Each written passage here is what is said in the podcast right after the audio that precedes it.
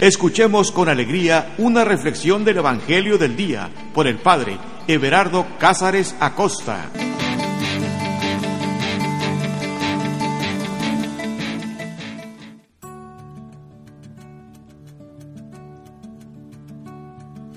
Carta de amor. Esa es la Sagrada Escritura. Una carta de amor para ti, para mí, y no se nos debe de olvidar. Es Dios quien nos ama es Dios el que nos ha amado primero.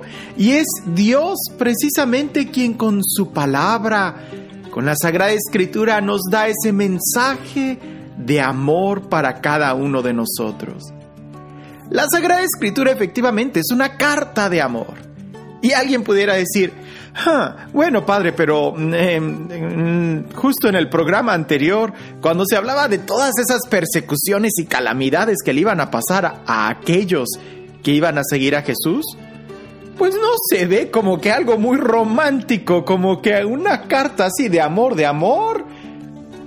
No, sí, sí lo es. Sí lo es. Pero es el amor verdadero. Y es que aún en medio de la persecución, aún en medio de la guerra, del dolor, aún en medio de la traición, Dios permanece fiel. Y es como cuando los enamorados se acercan al altar. De una manera muy clara se prometen, en lo bueno y en lo adverso, en la salud y en la enfermedad, en lo próspero y en lo adverso, ¿no? O sea, eh, en todo. Y hemos dicho muchas veces, Dios no miente. La Sagrada Escritura es una carta de amor porque aún en medio de ese dolor, de esa traición, aún en medio de esa calamidad, encontramos que Dios sigue siendo fiel. Que Dios sigue siendo el mismo enamorado. ¿Mm? Es como aquel soldado que está en la guerra. Ah, nosotros pudiéramos compararnos con él. Estamos en medio de una persecución, en medio de una guerra. Los misiles y las bombas están explotando. Pues precisamente en ese momento es cuando, así como el soldado saca la fotografía de su novia, de su enamorada, de su familia, de su recién nacido, para agarrar más fuerzas, para saber el por qué está luchando, así también nosotros deberíamos de leer la Sagrada Escritura cuando estamos pasando por esos momentos duros, por esos momentos de sequedad, de angustia, por esos momentos de dolor, por esos momentos en donde sentimos que los visiles y las balas están pasando muy cerquita de nosotros. ¿Y por qué? Pues sencillamente porque es una carta de amor. Una carta de amor. ¿A quién no le gusta leer una carta de amor? Hay que acercarnos y leerla, porque más que una carta de alguien más, ciertamente leer cartas de enamorados eh, a veces es algo muy ridículo. Es a veces algo demasiado, no lo sé, mm, meloso. Ah, pero cuando te la escriben a ti, mm, hasta tu corazón late más rápido. Esta carta de amor no está dirigida a alguien más. Está dirigida a ti. Por eso deberíamos de leerla, porque es Dios quien nos habla a cada uno de nosotros. Así que, antes de leer la carta, aquel soldado suspira y la besa, así también nosotros, antes de leer esta carta, deberíamos de respirar, suspirar y besarla. Eso significa orar. Abramos nuestro corazón e invitemos al Espíritu Santo, que fue aquel el que, que la escribió, que la inspiró, que venga a nosotros. Sí. Ven Espíritu Santo. Ven amor del Padre y del Hijo. Ven dulce huésped del alma y háblanos. Sé tu Señor quien, inspirando estos textos, el día de hoy puedas inspirar nuestros corazones para poder estar en la misma sintonía contigo, para poder entender el amor que tú nos tienes, para poder encontrar esas palabras de sabiduría en nuestro diario vivir. Ven Espíritu Santo, te necesitamos hoy más que nunca. Ven amor del Padre y del Hijo. Ven Dios mismo, abogado divino, paráclito, consuelo. Ven Espíritu Santo, clamamos tu amor. Te necesitamos en nuestro diario vivir. Te necesitamos en nuestra vida. Llénanos, llénanos de ti, Señor. Ven. Y en estos momentos quizás de guerra, quizás de soledad, quizás de angustia, quizás de traición, llénanos, llénanos, llénanos, llénanos completamente de ti, de tu amor, de tu presencia. Que tu luz brille, Señor, en nuestro corazón. Que tu palabra se revele. Háblanos, Señor. Háblanos desde lo más profundo de nuestro corazón, pero haz que tu palabra resuene en nuestros oídos. Que podamos escuchar, que no seamos sordos, Señor. Que no seamos sordos a tu palabra. Háblanos, Señor.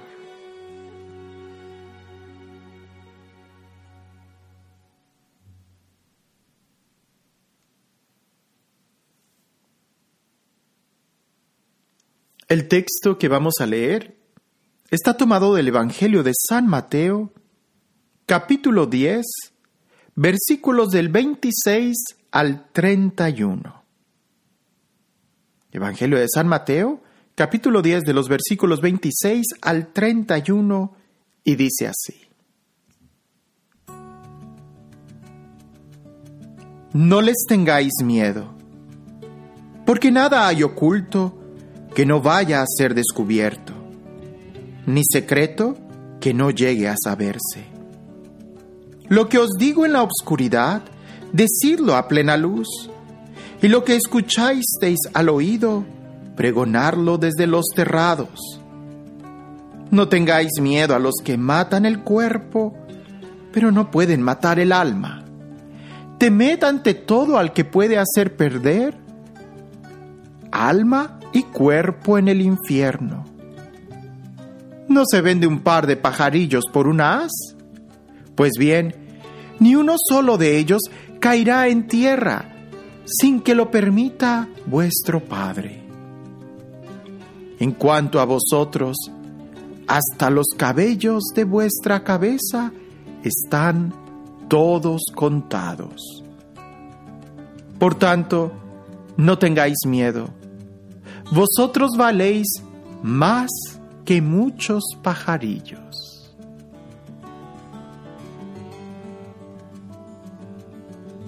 Déjame te la vuelvo a leer. Es un texto muy breve y al mismo tiempo es tan hermoso. No tengáis miedo. Fíjate cómo empieza.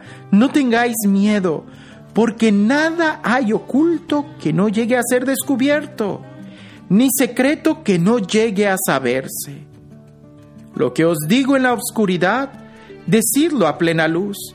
Y lo que escucháis al oído, pregonadlo desde los terrados. No tengáis miedo a los que matan el cuerpo, pero no pueden matar el alma. Temed ante todo al que puede hacer perder alma y cuerpo en el infierno. ¿No se vende un par de pajarillos por un as? Pues bien, ni uno solo de ellos caerá en la tierra sin que lo permita vuestro Padre. En cuanto a vosotros, hasta los cabellos de vuestra cabeza están todos contados.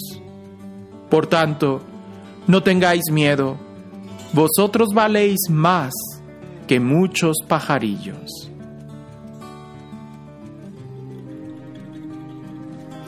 Yo creo que este texto grafica muy bien el contraste que hemos estado hablando de el enamorado junto con el dolor, de, en esta ocasión pudiéramos decir, de la seguridad y la certeza junto con el temor. Dios no, no miente, Dios es verdad. Y este texto empieza así, no les tengáis miedo. No les tengáis miedo. Hay que recordar lo que escuchábamos en el podcast anterior, lo que meditábamos. ¿Verdad? De cuando haya persecuciones, de aquellos que se van a levantar en nuestra contra y de toda esa situación. Aquí Jesús nos dice, no les tengáis miedo, no les tengáis miedo. Mm, hablemos un poco del miedo. El miedo, pudiéramos decir que hay un miedo como de sobrevivencia, ¿no? Claro que es bueno tenerle miedo a una víbora de cascabel o qué va, si tú estás leyendo un libro, eh, no sé, en la terraza y empiezas a sentir unas patitas en el hombro, pues no lo piensas, inmediatamente te sacudes cualquier cosa, cualquier animal que pudiera estar caminando ahí. Eh, ¿Por qué? Por, por el miedo de que sea una, una araña venenosa o algo. Pero fíjate que cuando le tenemos miedo a ese sentido de sobrevivencia, yo lo llamo un miedo real, cuando tenemos ese miedo real, ese miedo nos, nos pone en movimiento. Cuando tú ves una víbora de cascabel, brincas. Cuando sientes esas patitas en el hombro, te mueves. Pero en cambio, cuando tenemos el miedo a, a algo inseguro, al futuro, a persecuciones, a una posible calamidad, ese miedo lo único que hace es paralizarte y no tiene sentido. Por eso Jesús en el Evangelio nos dice muy claro, no les tengáis miedo. No hay que tener miedo. ¿Verdad? Muchas veces nosotros nos paralizamos mucho por posibles situaciones. Y es que, ¿qué va a pasar si esto? ¿O qué sucederá si esto? Mejor no lo hago porque se van a reír de mí, se van a burlar de mí. ¿Qué van a decir? No, no dejes que tu vida esté dominada por el miedo. ¿Qué va? Aquí el Evangelio lo dice bien claro. No les tengáis miedo. No tomes decisiones basadas en el miedo. En tal caso, todo lo contrario. Toma decisiones basadas en el amor, en la seguridad, y, e irás por buen camino. Pero si estás tomando decisiones basadas en el miedo, claro, no te sorprendas que entonces el día de mañana pues estés en un lugar donde no quisiste estar, porque estuviste caminando por donde no querías caminar. No les tengáis miedo. Y el texto que continúa a muchos les da miedo. Porque nada hay oculto que no vaya a ser descubierto, ni secreto que no llegue a saberse. Porque no hay nada oculto que no vaya a ser descubierto, ni secreto que no llegue a saberse. Aquí muchos piensan, uy, mis secretos van a salir a la luz, uy, mis pecados, todo el mundo los va a saber. Bueno, pues te diré que en cierta manera sí, pero también, también, sobre todo, se va, va a salir a la luz eh, tus esfuerzos, tu amor, tu empeño, aquello que pusiste por redimirte, ¿no? Por, por aceptar a Jesús, la salvación en Cristo. Y entonces sí se podrá decir como de aquella mujer, tanto pecaste, pero tanto amaste. Pero el Evangelio más bien habla de qué cosa oculto que no vaya a ser descubierto ni secreto que no llegue a saberse, está hablando de realidades espirituales. Para muchos es un secreto la realidad espiritual. Para muchos el encuentro con Dios es un secreto, no lo saben, es algo oculto. Está oculto a sus ojos. La presencia de Dios para muchos está oculto. Es lo que dice aquel texto, ¿no? Tienen ojos y no ven, oídos y no escuchan la presencia del Evangelio por la cual nosotros vamos a padecer alguna persecución. No hay que tener miedo a la persecución, porque a lo mejor en este momento para muchos el Evangelio estará oculto, no lo entenderán, será escándalo, será necedad. Pero llegará un momento en donde todos lo verán. Por eso más adelante Jesús continúa diciendo, lo que os digo en la oscuridad, decirlo a plena luz y lo que escuchaste al oído, pregonarlo desde los terrados. Es importante que entendamos esto. Nosotros en algún momento también estuvimos en la oscuridad, sí, ¿cómo no? Cuando se nos anunció el Evangelio por primera vez, nos agarró para muchos de sorpresa, en tinieblas, en obscuridad. Se nos tuvo que decir así, casi, casi al oído, hey, Dios te ama. Que lo pudiéramos entender, que nos cayera el 20. Jesús nos dice aquí bien claro, lo que nos dice, lo que nos dijo Él cuando nosotros estábamos en la oscuridad, una vez que ya lo hayamos entendido, una vez que, que ya la luz nos haya iluminado, entonces hay que decirlo, hay que anunciarlo, hay que pregonarlo. No nos podemos quedar callados. Es algo totalmente natural. Porque si te quedas callado, entonces corres peligro de que las tinieblas te invadan de nuevo de que la obscuridad te invada de nuevo. Por eso continúa Jesús diciendo, no tengáis miedo a los que matan el cuerpo, pero no pueden matar el alma. Ay, en estos días, no sé cuándo vayas a escuchar este audio, pero en estos días donde hemos estado viviendo aquí lo de la pandemia del COVID-19, me he dado cuenta que incluso muchos cristianos no les ha caído el 20 que se van a morir. es un proceso natural. No le tengas miedo a quien puede matar el cuerpo. Ten más bien miedo a aquel que puede matar el cuerpo y el alma e incluso mandarlo al infierno. No, tampoco se trata de que le tengas miedo al diablo. Muchos piensan, uy, el diablo, Satanás, Lucifer, como le llames. No, no, por supuesto que a él tampoco hay que tenerle miedo. Él está más que derrotado en la cruz. Lo que sí nos puede a nosotros hacer perder el alma y el cuerpo y mandarlo al infierno es el pecado. Y el pecado no es algo que vaya a venir de fuera, sino es una decisión que tú puedes hacer.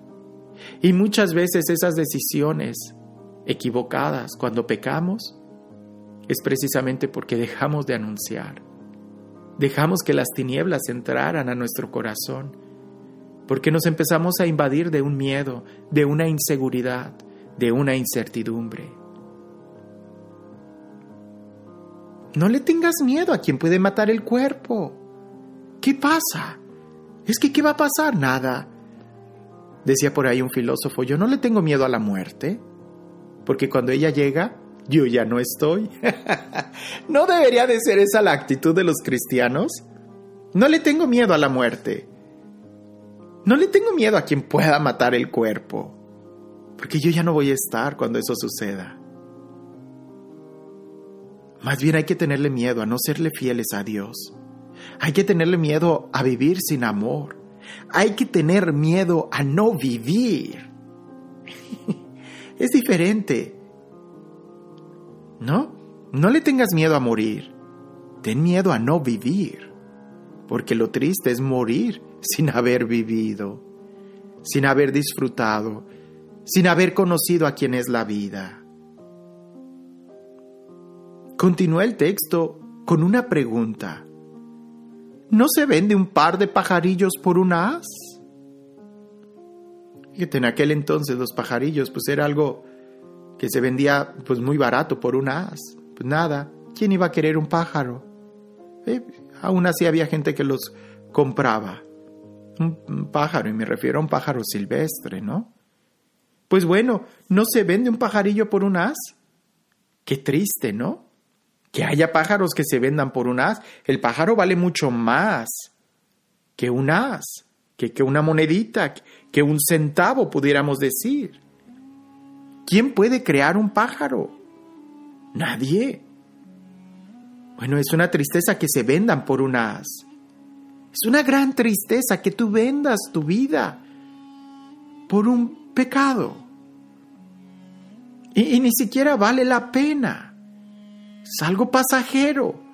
Así como los pájaros que caen, que son atrapados en la jaula por cosas en la tierra, por un placer, una comida, por alpiste. A veces también así nosotros, por el pecado. A eso, a eso hay que tenerle miedo. No a la persecución. Ya meditamos la vez pasada que la persecución es parte del amor, es parte del romance, es parte de la emoción, es parte de la fidelidad. Gracias a las persecuciones nosotros podemos demostrarle a Dios que lo amamos por sobre todas las cosas. Las persecuciones son buenas porque incluso nos ayudan a limpiar nuestras decisiones o intenciones. Sin persecución sería difícil poder estar reevaluando nuestras intenciones. Pero el pecado, el pecado sí te va a destruir y te, y te va a perder para siempre. Es que estamos tan acostumbrados a pensar, bueno, peco, me confieso y ya, Dios me perdona. No, no, no, no. Claro que Dios te va a perdonar siempre, pero con esa actitud la pregunta sería, ¿y en verdad te arrepentiste? Continúa el texto diciendo, Pues bien, ni uno solo de ellos, de los pajarillos, caerá en la tierra sin que lo permita vuestro Padre. ¿Te das cuenta que Dios está, pudiéramos decir, ay, no sé, vigilando toda la creación? ¿Es que Dios está preocupado por un pajarillo? pues es Dios, lo puede. Él controla absolutamente todo y si permite que un pájaro caiga, ten la seguridad que Él está presente cuando permite una tentación en tu vida. Pero así como Dios no pone al pájaro en la jaula, así tampoco te va a poner a ti en una tentación mayor que tú no puedas soportar. Y entonces, ¿para qué Dios me deja caer en tentaciones? No, Dios no te deja caer en tentación. Bueno, entonces, ¿para qué me las manda si no debo de caer en ellas? Pues para que redefinas. Porque el amor, el amor implica la libertad. Y no hay, no hay otra forma de decirle que amamos a Dios si no es en esos momentos en donde podemos elegir rechazarlo. Piensa en esto, que Dios dijera, no te voy a mandar ninguna tentación. Pues entonces sería tanto así como, o no, no que Dios mande las tentaciones, hay que corregir esa idea, que fuera algo así más como no voy a permitir ninguna tentación en tu vida, pues sería tanto como si nos hiciera esclavos de Él, como si nos hiciera siervos inútiles, porque no nos daría la capacidad de elegir. Pero el amor implica libertad y la tentación precisamente es el signo más claro del amor que Dios nos tiene porque nos da la libertad. Gracias a la tentación, nosotros podemos elegirlo a Él. La tentación, no, no, no pienses que la tentación es mala. No, incluso la tentación es una gran oportunidad porque te da la opción de elegirlo a Él. Sin tentación, ¿qué eliges? No hay elección. La tentación es lo que a ti te da la opción de poder elegirlo a Él. Alégrate cuando haya tentaciones, pero ten mucho cuidado de cuando elijas mal, porque eso sí puede llevarte a la ruina. Y continúa el texto diciendo, y espero que ya nos haya quedado como claro, que Dios jamás va a permitir una tentación más grande de nuestras propias capacidades. Pero el texto sigue diciendo, en cuanto a vosotros, hasta los cabellos de vuestra cabeza están todos contados. Es que hay alguien que me pudiera decir, ay, es que la tentación es más grande que yo. No, no es cierto. ¿Cuántos cabellos tienes? Bueno, al menos que estés totalmente rapado, me vas a decir ninguno, ¿no? Pero ¿cuántos cabellos tienes? ¿En verdad que no lo sabes? No, es que no sabes tú ni siquiera la fuerza que tú tienes. No te has dado cuenta de la capacidad que tú tienes. Y Dios sí sabe cuál es tu capacidad. Dios sí sabe cuál es tu fuerza. Dios sí conoce muy bien quién eres tú. Por eso Él pudiera permitir grandes tentaciones en tu vida, porque Él sabe que tú puedes soportar eso y mucho más. La tentación es una prueba del amor que Dios nos tiene. porque es una prueba de que somos libres. Ahora, ¿habrá tentaciones muy bajas, muy carnales? Bueno, pues entonces tu mirada está muy abajo. Porque ya la mirada de alguien o la tentación de alguien, presta atención a esto, la tentación de alguien que ya vive en la luz es quizás no predicar el Evangelio. Alguien que viva en la luz no va a tener tentaciones de, de obscuridad. Las tentaciones más bien van a ser de alejarse de la luz. Y esas son tan sutiles pero ya, si, si tú estás enfrentando ahorita algunas tentaciones muy fuertes, ya de, de carnales, así de, de lujuriosas, de, de robo, de gula, de los pecados capitales, pues no. Entonces, cuidado, porque quiere decir que ya tus deleites no están en lo alto. Y aún, aún, aún en esa situación, tú todavía tienes la oportunidad de mirar alto y subir, volar alto. No tengáis miedo, vosotros valéis mucho más que los pajarillos. ¿Cuánto vales tú? ¿Cuánto vales? ¿Pudieras ponerte precio? A veces nosotros pensamos y le ponemos el precio a las cosas por lo fácil o lo difícil que es de la adquisición, ¿no? Eh, la oferta y la demanda. Pero aún un pajarillo, ¿quién puede crear un pájaro? Nadie. ¿No se puede? Bueno, pero con un huevo en incubadora, no, no, no, ya ahí estás usando algo de otro pájaro. Pero crearlo de la nada es imposible. Tú vales mucho más que un pájaro. Tan así que el mismo Jesús se hizo hombre por ti, para morir por ti en la cruz. Valórate y date cuenta cuánto te ama el Padre. No les tengáis miedo, porque nada hay oculto que no vaya a ser descubierto, ni secreto que no llegue a saberse. Lo que os digo en la oscuridad, decidlo a plena luz. Y lo que escucháis al oído, pregonadlo desde los terrados. No tengáis miedo a los que matan el cuerpo, pero no pueden matar el alma. Temed ante todo al que puede hacer perder alma y cuerpo en el infierno. ¿No se vende un par de pajarillos por un as? Pues bien, ni uno solo de ellos caerá en tierra sin que lo permita vuestro Padre. En cuanto a vosotros, hasta los cabellos de vuestra cabeza están todos contados.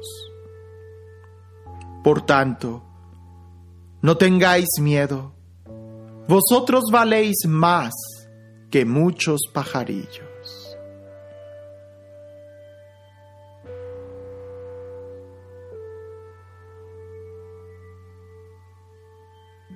Te damos gracias, Señor, por tu amor.